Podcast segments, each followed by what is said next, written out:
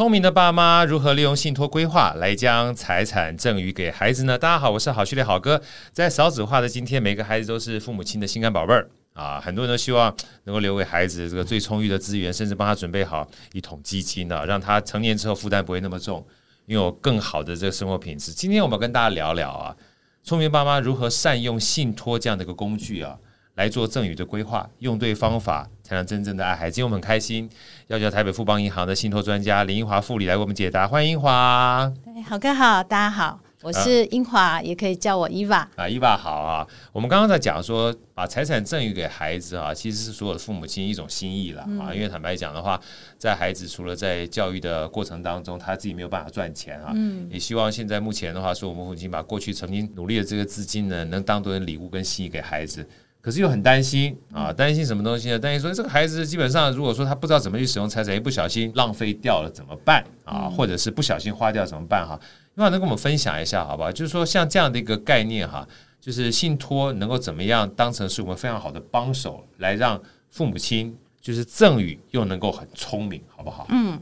好，那我这边来跟各位说明一下，因为赠与有直接赠与跟信托赠与嘛，哈。那其实这两种赠与最大的差异，其实就在于对赠与财产的掌控权这一点。掌控权，对，掌控权，嗯，不是赠完就算了，对不对？对，赠完就算的话，基本上掌控权就不在我们手里面了，嗯嗯、对。像一般赠与的话，我们传统就是直接就把钱给孩子，对。那其实给了出去，你就看不到小孩子将来怎么花，断线的风筝就没办法花了，没办法，没办法。父母亲去掌控了，对，嗯嗯，尤其像现在民法已经把成年的年纪下修到十八岁，啊、那其实十八岁才刚高中升大学那个年纪，心智的这个成熟度其实是不够的，对，还是不够的，对，对。没错没错，所以我们就有另外一种更好的方式来做赠与，就是信托的赠与，信托的赠与，对。因为透过信托赠与，其实父母这个掌控权利是不会丧失掉的。呀，嗯，就是虽然你已经把这笔财产或这个资源给小孩，嗯，但你还是可以透过信托对这笔资产或者财产有掌控权，嗯，是吧？没错。那这掌控权什么样的方式呢？能不能分享一下，好不好？好，为什么可以透过信托这个方式来把这个掌控权这个完全的控制住？是因为说，我们透过信托来做这样赠与的话，我们可以让父母可以聪明的存。好，就是把要给孩子的钱锁住跟保护在这个专户里面。好，这是第一个，可以聪明存。好，那第二个可以让父母可以聪明的管，聪明的存，聪明的管。对，那为什么可以聪明的管？好，是因为父母可以把孩子将来要使用这个钱的一些条件啊、金额啊，都写在约定好在这个信托契约里面。对，好，那孩子没有办法任意的去乱用。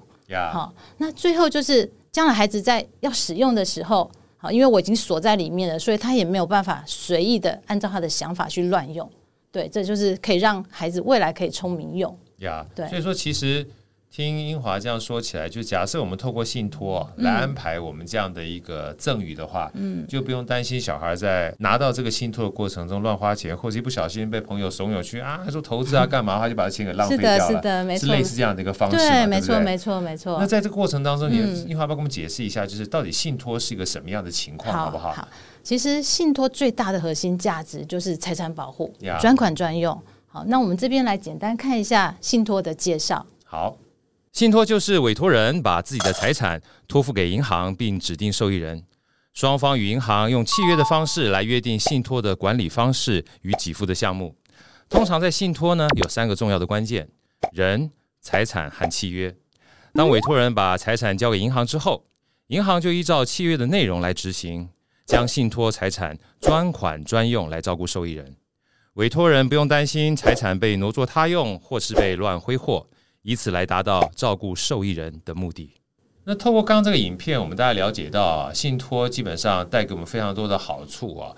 那我想再请教一下英华，就是我们通常透过这样的一个信托的方式的话，除了给钱之外啊，有没有其他的方式，父母亲在给的过程当中，也能够透过信托来安排，让小朋友呢，或者他的小孩呢，也能够感受到父母亲这个心意呢？我们其实除了钱之外，好，有一些股票其实也可以一起放在里面。对，那或者说有一些是给孩子的保险金，如果在跟保险公司完成批注之后，都可以一起放进来。呀好，那放进来的时候，父母可以一次放或者分年放，这个都 OK。啊，不用一次放，也就是不仅说你可以一次一整笔放下去，嗯、你也可以像这个年金一样，嗯，定期定期的这样放下去。对，对没错，因为有的人想说，哦，每年有这个年度的免税赠与额，他不想浪费这个额度，所以有些父母他就是利用这个额度，每年的慢慢的放进来，这也是一个很好的方式。所以我刚讲免税赠与额，所以在这边的话，英华特别提到了，嗯、在税务的规划上面，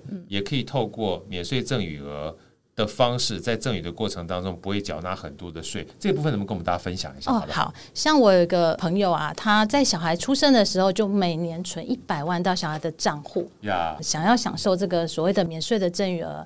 那他现在小孩已经二十岁了，他里面账户已经累积了两千万，是。那父母其实就开始担心说，小孩会有这个乱用的这这些问题。对，我就介绍他说，哎，其实可以这个时候来帮小孩做一个。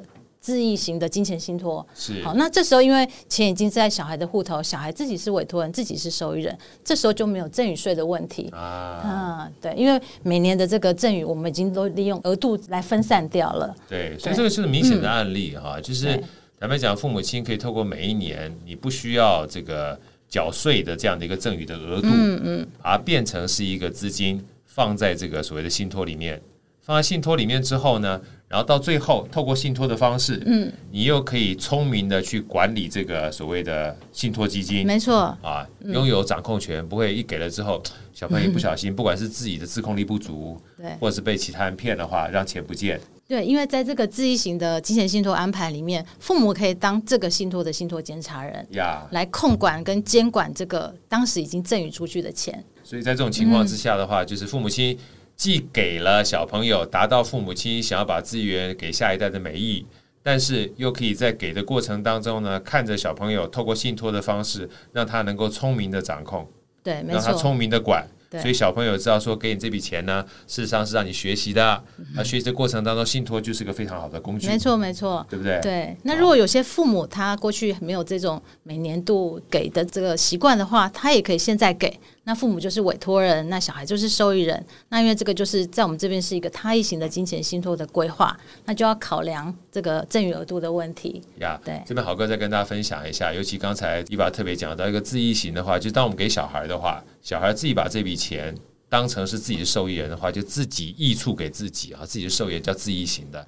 但如果你现在目前小孩可能比较大的话，也没有关系，当成是一个赠与给小孩的话，就他益型，父母亲是委托人，然后送给小孩的话。他是受益人，这样两种不同的情况呢，既达到赠与的目的，又达到聪明控管的目的，就是一个非常好的方式。没错，好，今天非常开心，谢谢英华来跟我们做这么好的分享。也希望所有的父母亲能够聪明的赠与，能够非常好的让你的这个赠与呢得到非常好的保护，非常好的使用。我们下次再见，拜拜。谢谢，拜拜，谢谢，拜拜。